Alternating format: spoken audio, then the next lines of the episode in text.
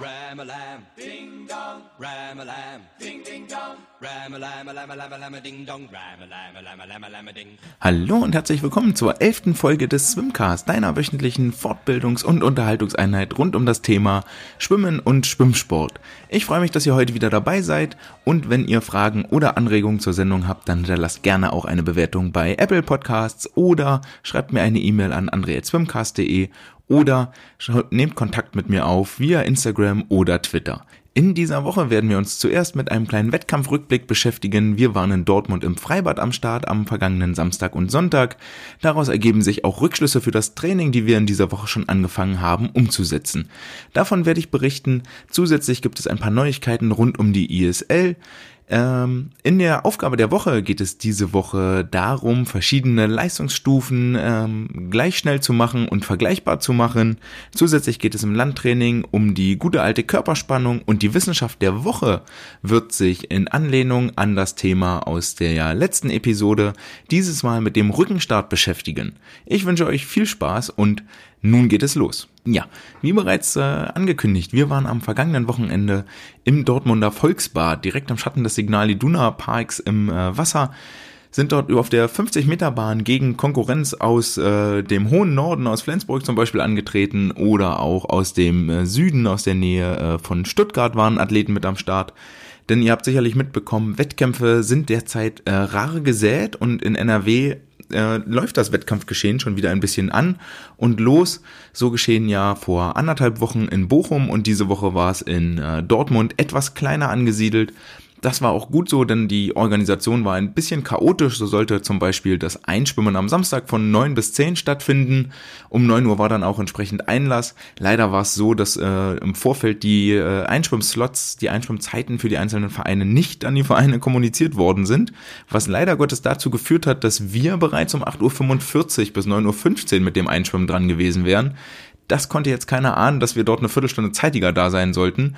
Ähm, Ging aber trotzdem, weil wie gesagt, es waren relativ wenig Sportler da und so hatten wir äh, immerhin noch die Möglichkeit, uns dann woanders auf den Bahnen mit einzumieten und dort äh, äh ein ordentliches äh, Warm-up zu bewerkstelligen. Im Vorfeld haben wir noch ein bisschen rumgeunkt, was denn eigentlich dort äh, äh, sei, was das für ein Freibad ist. Niemand kannte das so richtig und inzwischen sind wir ja doch die Olympiastartblöcke gewohnt mit äh, Tritthilfe hinten und Schnieke und ordentlichem Rücken festhalten.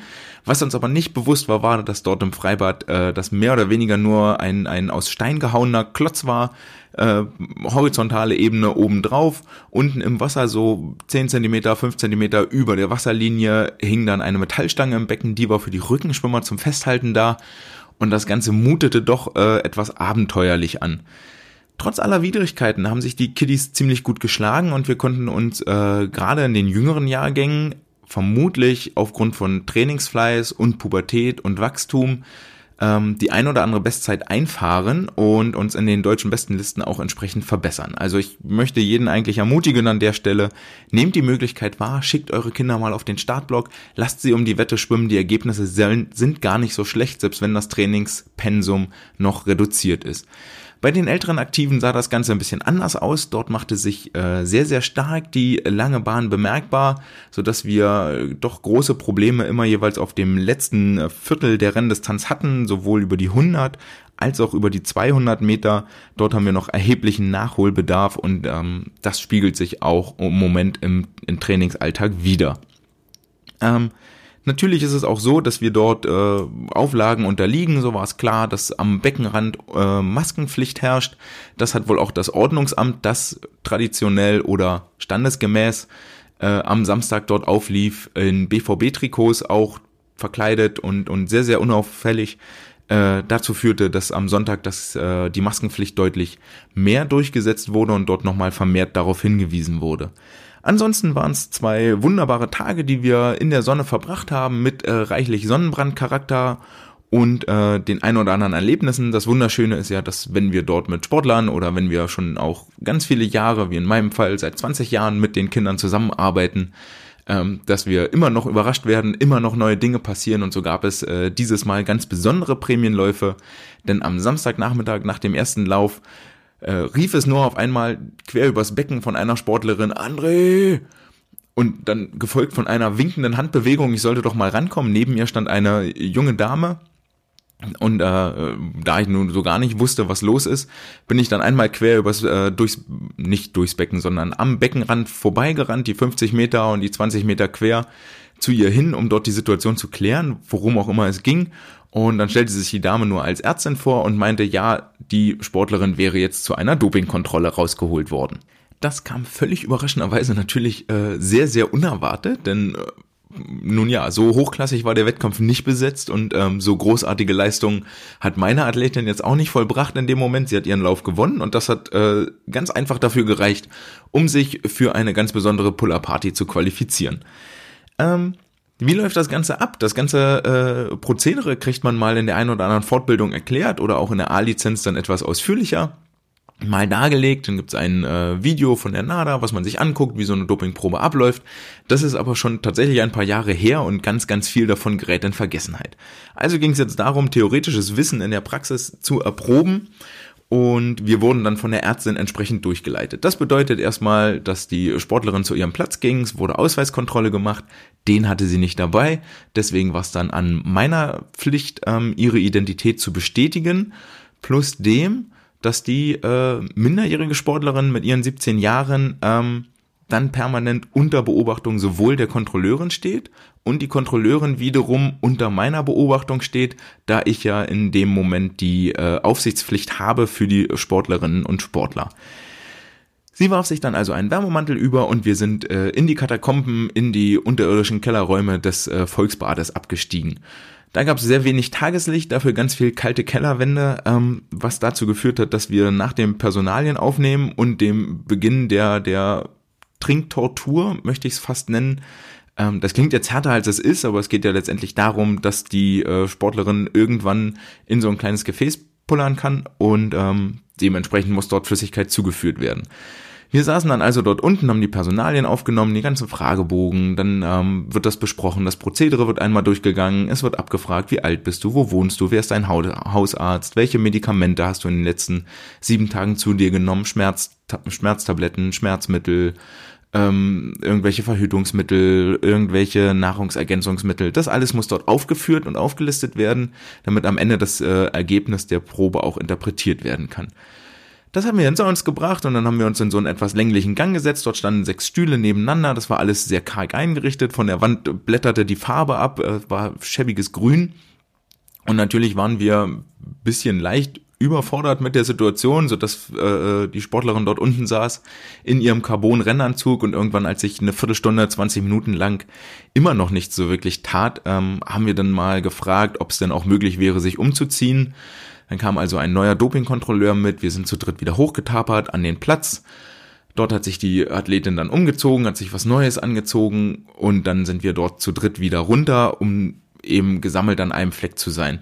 Da waren wir dann aber immerhin inzwischen nicht mehr alleine, sondern hatten Gesellschaft bekommen. Es warteten noch zwei, zwei neue Athletinnen, Athleten auf äh, ihren Dopingtest und wir haben dann dort unten einfach mal gewartet, getrunken und uns ein bisschen unterhalten. Das Ganze klingt jetzt vielleicht ein bisschen spaßiger, als es am Ende des Tages tatsächlich war, denn ähm, im Großen und Ganzen machst du da unten nichts weiter, außer dich von der Apfelschorle oder dem Sprudelwasser bedienen. Die Sportlerin trinkt, trinkt, trinkt, trinkt, trinkt und hofft eigentlich, dass sie irgendwann mal auf Toilette kann, was jetzt verständlicherweise äh, überhaupt nicht einfach ist, denn nicht wenige haben sicherlich äh, Hemmungen davor. Bei, bei Männern ist das ein bisschen anders, weil man das an den Pissoirs ja so kennt dass man dort direkt nebeneinander steht, aber bei den Frauen ist das mit ihren Kabinen und ich kann es verstehen, ich kann es voll nachvollziehen. Du musst halt irgendwann vor völlig wildfremden in ein Becherchen pinkeln und die gucken dir auch noch dabei zu. Das ist jetzt nicht so das schönste Gefühl der Welt, plus dem, dass wir dort unten im Dunkeln saßen, frierend auf äh, äh Holzstühlen, alles eng. Auch in dem Raum, wo wir die Personalien aufgenommen haben, war es so, dass wenn die Tür aufging äh, oder wenn man dort rein wollte, muss man einen Stuhl deutlich beiseite schieben, damit überhaupt das Ein- und Austreten aus dem Raum möglich war. Ähm, das war, war naja, also ist jetzt nicht, nicht die beste Situation, aber vermutlich läuft das im großen Teil immer eher triest und karg ab. Ich weiß ja nicht, wer, wer von euch schon Erfahrungen mit Dopingkontrollen gesammelt hat. Lange Rede, kurzer Sinn. Wir saßen dann dort, haben getrunken und getrunken und getrunken und gewartet und gewartet und gewartet. Äh, es wurde natürlich nach und nach immer kälter, aber ich denke mal so ungefähr 60 Minuten später, nachdem wir äh, dort abgeholt wurden, hieß es dann, naja, ich kann jetzt vielleicht. Das heißt also, wir haben uns äh, unsere Ärztin geschnappt, die für uns zuständig war, war auch die einzige Dame, die da ist. Und dann ging es in einen Nebenraum. Dort waren zwei, äh, zwei separate Toilettenkabinen und so ein kleiner Vorraum, wie man das sag mal, im Großen und Ganzen sehr kleines öffentliches WC, so kann man sich das vorstellen. Und dann geht das Prozedere halt los. Ähm, natürlich ohne, dass ich da an der Stelle irgendwas sehe, aber ich muss der Aufsichtspflicht nachkommen. Das heißt, die Sportlerin steht in der einen Kabine, ich stand in der anderen und die äh, Ärztin stand quasi in der Mitte, so dass die, die Ärztin immer einen Blick auf die Sportlerin hatte. Ich habe die Ärztin angeguckt, damit die keinen Blödsinn macht. Und dann äh, wird das Röhrchen dort gefüllt. Das Ganze äh, wird vorher noch ausgepackt. Das ist relativ frickelig, weil man natürlich nicht, also darf nicht von innen anpacken. Es darf auch bloß die Sportlerin anpacken, nicht die Ärztin, damit dort nicht irgendwelche Verfälschungen stattfinden, damit man nicht irgendwelche Vorwürfe erheben kann. Das ist schon ein ziemlich äh, ganz schöner Hochsicherheitsprozess, der dort abläuft. Jedenfalls war das Becherchen dann irgendwann voll und dann holt man sich den, den Deckel noch aus dem Tütchen mit raus, der auch bloß von oben angefasst werden darf und drückt den so vorsichtig wie möglich auf das kleine äh, Becherchen mit der Urinprobe und hofft, dass dort nichts verschüttet ist. Jetzt muss man sich das so vorstellen, dass wir schon bestimmt Stunde 15, Stunde 20 in dem Moment dort unten saßen und allen Leuten klar ist, wenn wir das Ding jetzt umschmeißen, ist es A eine Riesensauerei, die keiner haben will und B fängt dann das ganze Spiel von vorne wieder an. Kam natürlich auch die Frage auf, was ist denn, wenn ich nicht kann? Sag ich, tut jetzt hier gerade nichts zur Sache. Wir sitzen so lange, bis du hast. Und wenn das um 19 Uhr ist, sitzen wir halt um 19 Uhr noch hier. Macht jetzt keinen Spaß für niemanden, aber wir sitzen dort so lange, bis es fertig ist. Die Sportlerin war dann also fertig, Deckelchen war drauf, dann läuft man diesen kleinen Gang, sind wir dann wieder an allen vorbeigelaufen mit der äh, äh, gelb durchsichtigen Trophäe in der Hand, sind wieder in den Raum mit dem Stühlerücken reingegangen und dort fand dann das eigentliche Abfüllen der A- und B-Probe statt. Das sieht bisschen aus wie so ein Kaffeebecher, auch mit so einem Ausgussschlitzchen oben und dann äh, greift man in einen großen Styropor. Das ist dann so ein Styroporquader, dort sind zwei sehr massiv aussehende A- und B-Probenfläschchen drin Dort wird das dann umgefüllt, macht auch wieder alles die Athletin selber. Ähm, die, die Ärztin sagt bloß, wie viel dort rein muss, sagt dann irgendwann Stopp. Grundsätzlich hat man natürlich permanent Angst, dass die, dass die Menge nicht reicht, auch wenn das äh, Becherchen deutlich, deutlich über der Mindestmenge gefüllt war.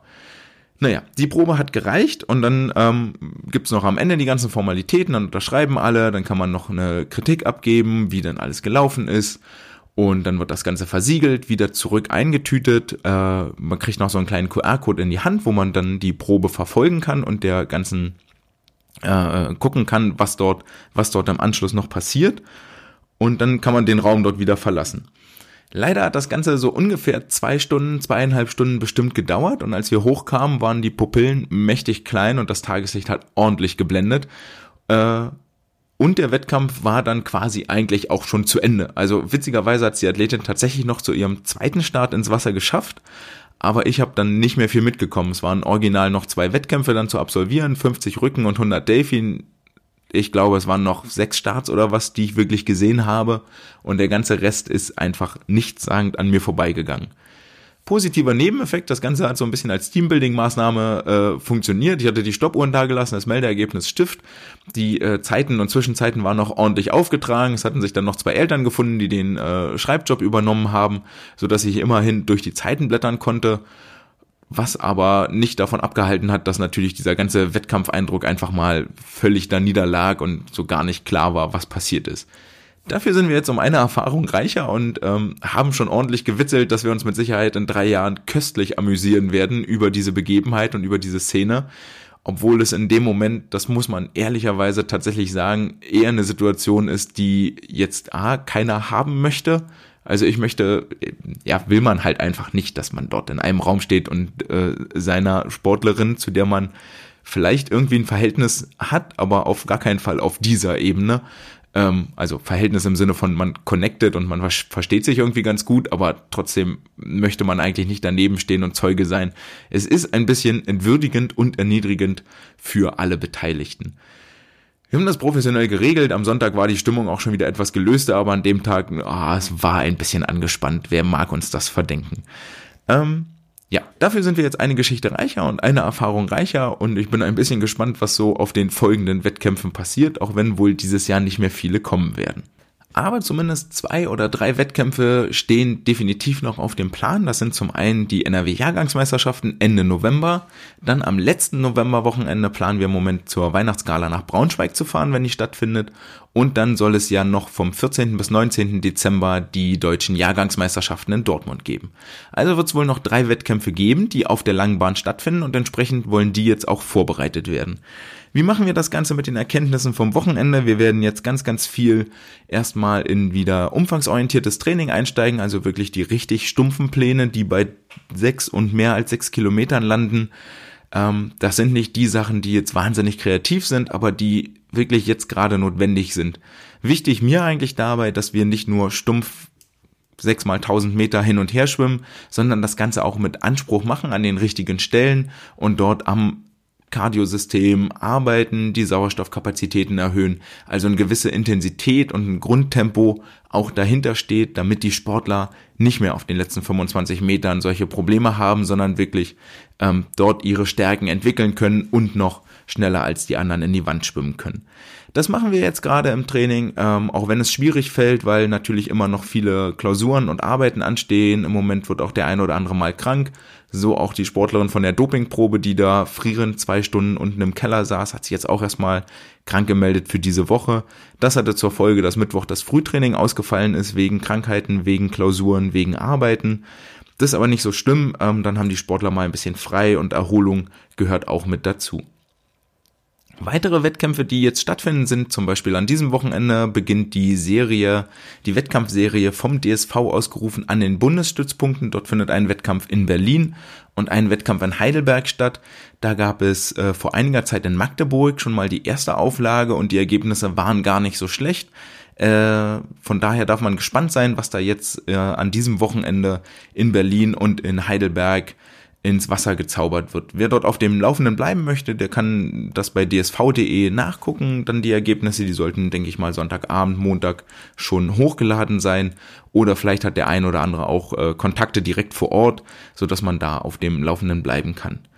Eine zweite große Wettkampfserie, die uns jetzt in den nächsten Monaten mit Sicherheit noch beschäftigen wird und äh, reichlich Gesprächsstoff bietet. Und letztendlich ist das das, worum es uns ja geht. So, du willst Nachrichten produzieren, du willst Geschichten produzieren, du willst Gesichter produzieren, du möchtest vielleicht auch ein bisschen provozieren, um in den Nachrichten, in den Medien zu bleiben, um im Gespräch zu bleiben. Und gerade wir Schwimmer haben ja eher das Problem, dass wir elf Monate hm, still und leise und stumm vor uns hin trainieren und werkeln und Leistungsvoraussetzungen schaffen und dann mal vielleicht einen Monat im Rampenlicht stehen, wenn es auf den Höhepunkt zugeht, dort vielleicht eine Medaille zu wenig holen, dann hauen alle drauf und dann sind wir für elf Monate wieder weg und alles, was hängen bleibt, ist, oh, die Schwimmer können ja nichts. Dem Ganzen möchte natürlich die ISL entgegenwirken. Zum einen, indem sie attraktiv ist für die Sportler, 1500 äh, Dollar Monatssalär, äh, bis zu den Olympischen Spielen garantiert und zum anderen, dass sie die Möglichkeit schafft, dass die besten Sportler gegeneinander antreten können in einem kurzen, attraktiven Format, ordentlich in Szene gesetzt mit reichlich Show und Pathos. Das ist aber völlig okay, das gehört mit dazu und das wird gewollt von der jetzigen Generation. Leider ist es ein bisschen so, dass der ein oder andere Schwimmverband da noch nicht erkennt, was die Stunde geschlagen hat und so viel an Tradierten und an Traditionen festhält, ähm, dass sie, dass die Sportler letztendlich darunter leiden. Und darüber hat sich auch die ISL in der letzten Woche beklagt und ein sogenanntes äh, Mobbing beanstandet von einzelnen Verbänden. Da hatten wir ja letzte Woche drüber gesprochen, dass die australischen Schwimmer dieses Jahr an der, an der Ausgabe, an der zweiten Saison nicht teilnehmen können. Da zwar die australische Regierung die Ausreisegenehmigung ähm, ausgestellt hat für die Sportler, aber der australische Schwimmverband dann letztendlich gesagt hat, nein, wir möchten nicht, dass ihr nach außerhalb fliegt, ähm, kann man jetzt ein bisschen verstehen, weil Budapest Hochrisikogebiet ist und die ISL immer noch kein Konzept vorgelegt hat, wie sie Ansteckungen vermeiden möchte. Sprich, dürfen die Sportler frei in Budapest rumlaufen oder ist es so, dass man dort auf der Margareteninsel mit den 320 Aktiven und den zahlreichen Betreuern, Trainern, Physios, Kampfrichtern und Offiziellen in einer Bubble ist, wo alle wissen, okay, wir sind alle negativ, niemand von uns hat Corona, das ist der sicherste Platz auf diesem Planeten gerade. Das ist immer noch nicht ganz klar und äh, trägt mit Sicherheit nicht zur Klärung der Situation bei. Trotzdem darfst du als Verband meiner Meinung nach nicht deinen Sportlern im Wege stehen und ähm, die Swimsport News hatten die Aussage vom DSV zitiert, dass äh, von Auslandsreisen äh, abgeraten wird. Das war damals die Aussage, die entstand, als eine Einladung zum Vier-Nationen-Wettkampf ähm, ausgesprochen wurde, wo auch die Ungarn angetreten sind, Österreicher, Schweizer, weiß nicht mehr, wer die vierte Nation war. Ich weiß nicht, ob die Aussage so noch aktuell ist das einzige Problem, was im Wege steht, deutschen Athleten an der ISL teilzunehmen, ist die Tatsache, dass sich der Termin der ISL mit den offenen deutschen Meisterschaften überschneidet. Ähm, da dürfen wir mal noch gespannt sein auf eine Lösung. Stand jetzt ist es wohl tatsächlich so, dass die deutschen Athleten in der ISL-Bubble bleiben und nicht bei den offenen deutschen Meisterschaften starten werden. Sollte aber meiner Meinung nach auch im Interesse des DSV sein, denn schließlich ist das Teilnehmerfeld und die Konkurrenz bei der ISL vermutlich um ein Vielfaches höher und dichter besetzt, so denn die deutschen Sportler zum Start kommen, als das bei den deutschen Meisterschaften der Fall sein wird. Letztes Jahr hatten wir ja schon ein paar Athleten mit dabei und ein Paul Sellmann zum Beispiel war nur einmal in den ganzen Wettkämpfen ins Wasser gesprungen. Trotzdem, es ist wichtig, dass wir als Verband ähm, die Sportler unterstützen und die Sportler in den Vordergrund stellen und keine Verbandsinteressen. Und ich glaube, wir sind uns alle einig, dass ein bisschen Schnuppern frischer Trainingsluft, dass das Erweitern des Horizontes, das Ausbrechen aus den angestammten Strukturen grundsätzlich leistungsförderlich ist, gerade wenn man in einer hochklassigen Trainingsgemeinschaft dann trainiert. Zum Beispiel äh, Energy Standard macht das ja, dass die in Belek in der Türkei ein permanentes Trainingscamp haben die New York Breakers, wo jetzt äh, Damian Wirling auch mit dabei ist, hatten auch gerade ein Camp in Belek, das läuft auch noch, ähm, obwohl Damian jetzt zurückgereist ist, um bei der Stützpunkt-Wettkampfserie teilzunehmen.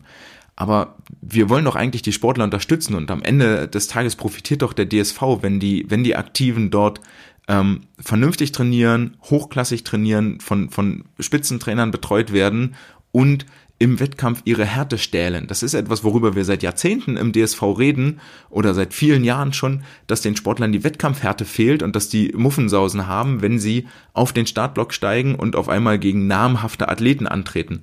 Und allein die Tatsache, dass man dort vielleicht Trainingsgemeinschaften knüpft und schon gegen namhafte Athletinnen und Athleten angetreten ist, sollte doch dafür sorgen, dass man dieses Projekt unterstützenswert findet. Neben dem, dass es hier das erste Mal eine Möglichkeit gibt, dass die Sportler Geld verdienen können. Also ich kann von daher die Aussage der ISL verstehen, wenn sie sagen, ey, wir werden hier gemobbt und uns werden die besten Sportler vorenthalten. Was wollt ihr eigentlich für das Produkt Schwimmen, liebe Nationalverbände? Können wir uns da mal irgendwie verständigen und das ist doch eigentlich ein tolles, tolles Konstrukt und eine tolle Idee, weltweit Athleten zusammenzuführen. Das leuchtet mir noch nicht so ganz ein, warum man dort anderer Meinung sein kann oder anderer Meinung sein sollte. Denn jetzt gerade passiert genau das, was so wichtig ist. Wir haben Neuigkeiten, wir können über etwas reden, wir haben Geschichten zu produzieren und nicht nur Leistungsdaten oder XY äh, hat diese Woche 30 Kilometer gemacht und AB hat diese Woche 60 Kilometer gemacht. Lasst uns diesen Weg weiter fortführen und lasst uns dafür sorgen, dass wir permanent hochklassige, eventartige Wettkämpfe haben, von denen man auch wirklich erzählen kann. Jetzt wird es ein bisschen schwer, die Kurve zu kriegen. Man könnte ja irgendwas sagen über Gesprächsstoff und bieten und unterhalten, lalala. Wenn wir das wollen, sagen wir, okay, bringt Trainingsaufgaben, die die Sportler dazu bringt, sich drüber zu unterhalten und ähm, das Ganze weiterzutragen, dass andere Sportler in eurer Trainingsgruppe mittrainieren wollen.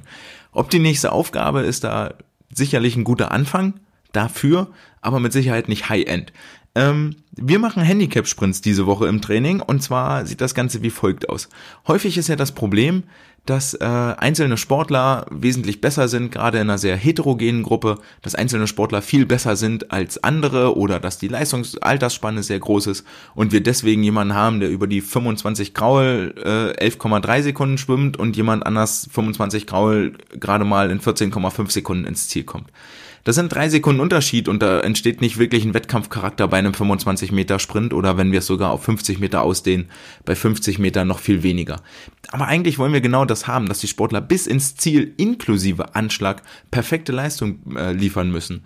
Und da ist die Aufgabe relativ einfach äh, gibt den Sportlern, den guten Sportlern ein Handicap mit auf den Weg. Das kann zum einen sein, dass man sich unterhält, okay, pass auf, deine 50 Graul Bestzeit ist eine 25,6 und deine 50 Meter Brustbestzeit ist eine, ist eine 33,7. Äh, okay, du kriegst acht Sekunden Vorsprung, Brustschwimmer, Kraulschwimmer, du musst das aufholen. Und dann sollten beide ja eigentlich zeitnah ins, zeitgleich ins Ziel kommen. Das kann man zum einen natürlich über ähm, darüber regeln, dass man fest eine Zeit vorgibt zwischen zwischen einem Pärchen oder zwischen drei Sportlern geht auch. Ist ein bisschen anstrengender zum Stoppen, aber ähm, wäre auch machbar. Man kann es alternativ auch machen, dass man sagt, okay, der langsamere schwimmt vorne weg und der schnellere guckt selber, okay, welchen Abstand hole ich denn wohl noch auf auf der entsprechenden Wettkampfstrecke und entscheidet selber, wann er ins Wasser springt. Da müsst ihr dann auch gar nicht mehr mitstoppen, sondern dann haben beide selber ähm, das Ziel, vor ihrem Partner äh, die Wand zu berühren.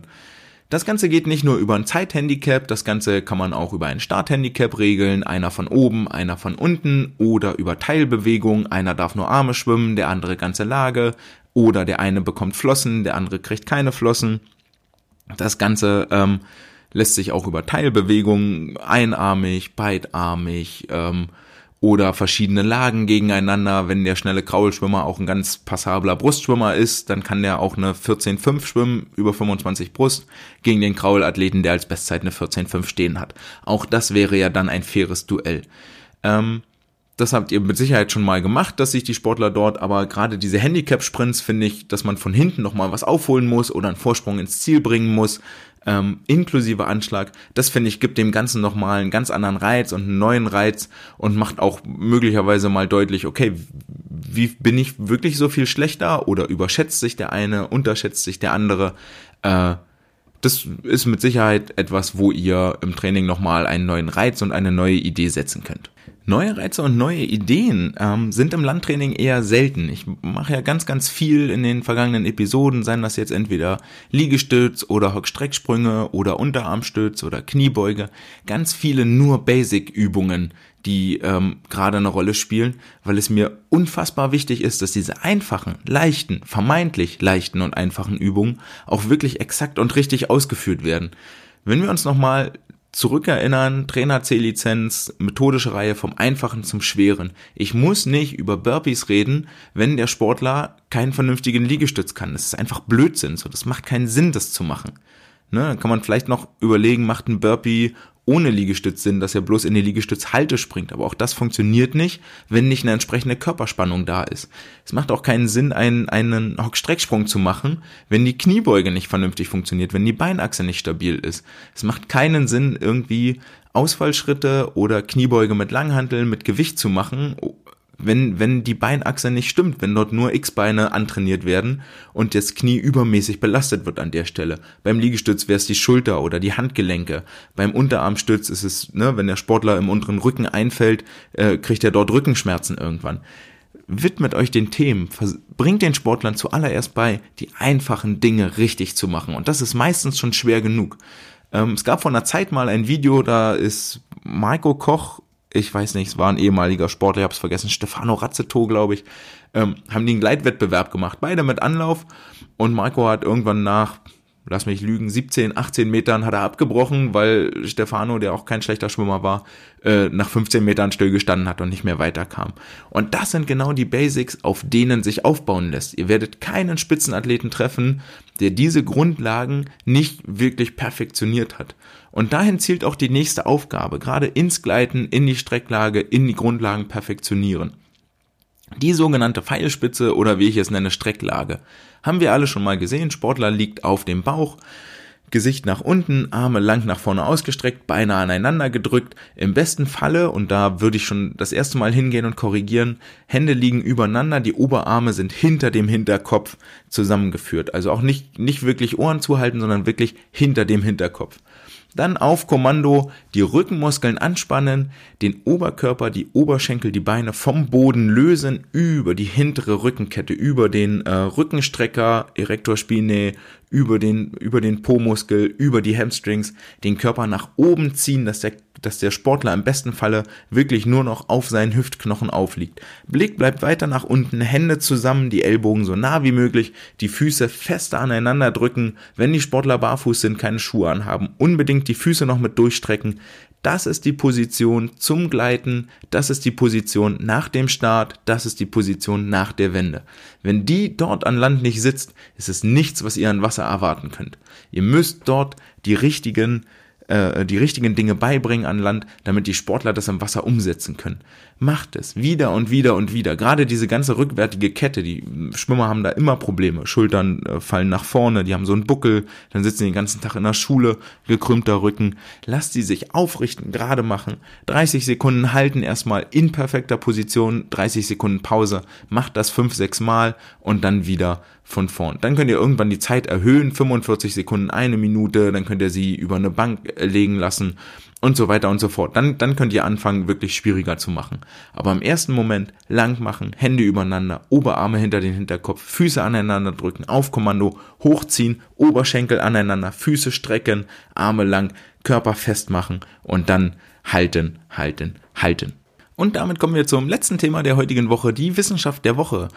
Anschließend an das, was äh, vor sieben Tagen erzählt wurde zum Thema Blockstart, Kraulstart von oben, geht es heute um den Rückenstart und hier haben sich Schweizer Forscher im Jahr 2015 mit dem Rückenstart auseinandergesetzt, der ja in meinen Augen eigentlich der absolut ästhetischste aller Starts ist, denn wenn dort die Sportler wirklich hoch rauskommen, in diese schöne Bogenspannung, wie so ein, wie so ein Regenbogen reinkommen, äh, schmales Eintauchloch ohne viele Spritzer, das ist wirklich, wirklich schön anzusehen und schindet jedes Mal aufs neue Eindruck.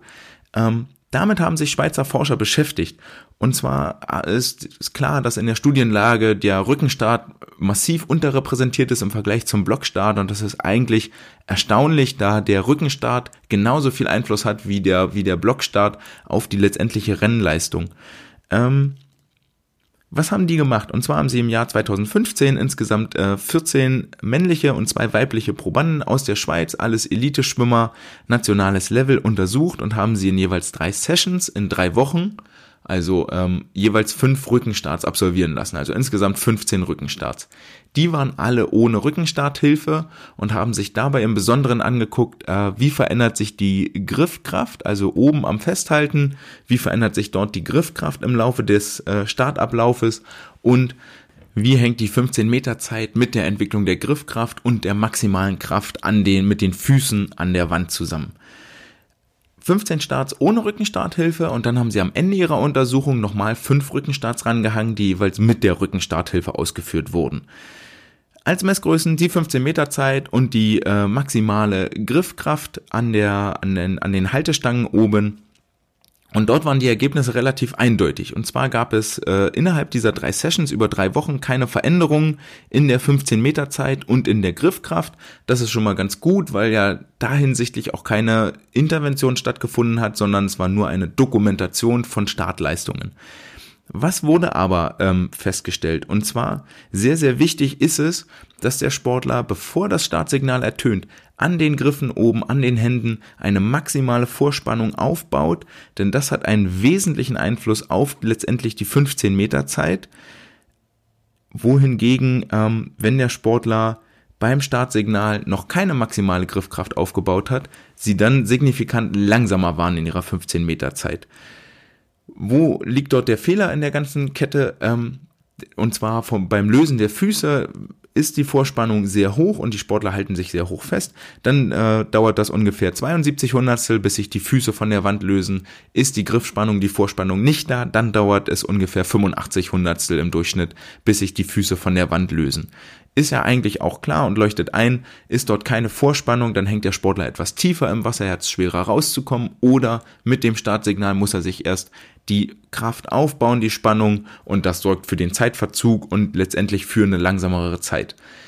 Viel wichtiger aber und für uns in der Praxis auch viel relevanter als diese relativ offensichtliche Erkenntnis, die hier aber sinnvollerweise mal nachgeprüft wurde, war die Tatsache, dass ähm, die Kraft, die mit den Füßen auf die Wand gebracht wird, so hoch wie möglich sein soll, kurz bevor sie sich von der Wand lösen.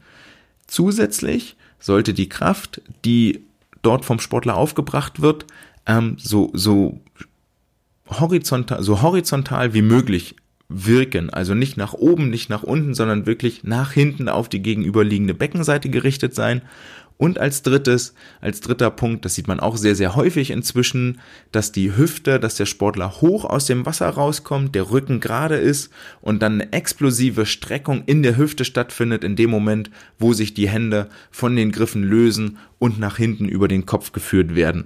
Das sorgt dafür, diese maximale Hüftstreckung, die dort schnell stattfindet, dass letztendlich der Sportler in ein kleines Loch eintaucht. Diese drei Parameter oder vier Parameter, maximale Vorspannung, maximale Kraft mit den Füßen, bevor sich die Füße lösen, ähm, so stark wie möglich nach hinten springen, nicht nach oben und die Hüfte explosiv strecken, die führen dazu, dass die 15 Meter Zeit so klein wie möglich ist. Welchen Einfluss hat die Rückenstarthilfe jetzt auf diese Parameter? Naja, das, die, die, die beeinflusst im Prinzip alle diese genannten Parameter positiv. Die Sportler, dadurch, dass die Rückenhilfe da ist, springen die Sportler weiter, haben also eine höhere Horizontalkraft. Sie haben ein kleineres Eintauchloch, weil sie besser in diese Bogenspannung kommen, weil die Hüftstreckung erleichtert wird und sie tauchen etwas tiefer ins Wasser ein, was den Wellenwiderstand minimiert und das sorgt dafür, dass die 15 Meter Zeit so ungefähr eine Zehntel schneller wurde, als wenn die Sportlerinnen und Sportler ohne Rückenstarthilfe gestartet sind. Ähm, die Forscher bemerken hierbei auch noch, dass es im Vorfeld für die Sportlerinnen und Sportler keine extra Trainingssession mit der Rückenstarthilfe gab, sondern die einfach im Prinzip reingehangen wurde und dann dort die Starts gemacht wurden.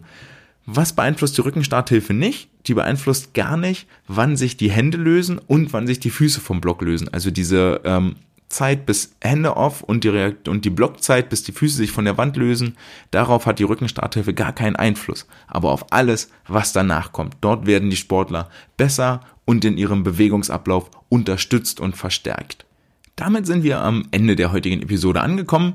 Ich hoffe, ich konnte euch gut unterhalten und ein paar nützliche Hinweise für das Training mitgeben, ähm, konnte dafür sorgen, dass ihr etwas äh, einfallsreicher oder dass ihr euer Training vielseitiger gestalten könnt mit dann neuen Übungen, mit neuen Aufgaben, mit den Handicap-Sprints, die ihr so vielleicht noch gar nicht auf dem Zettel hattet.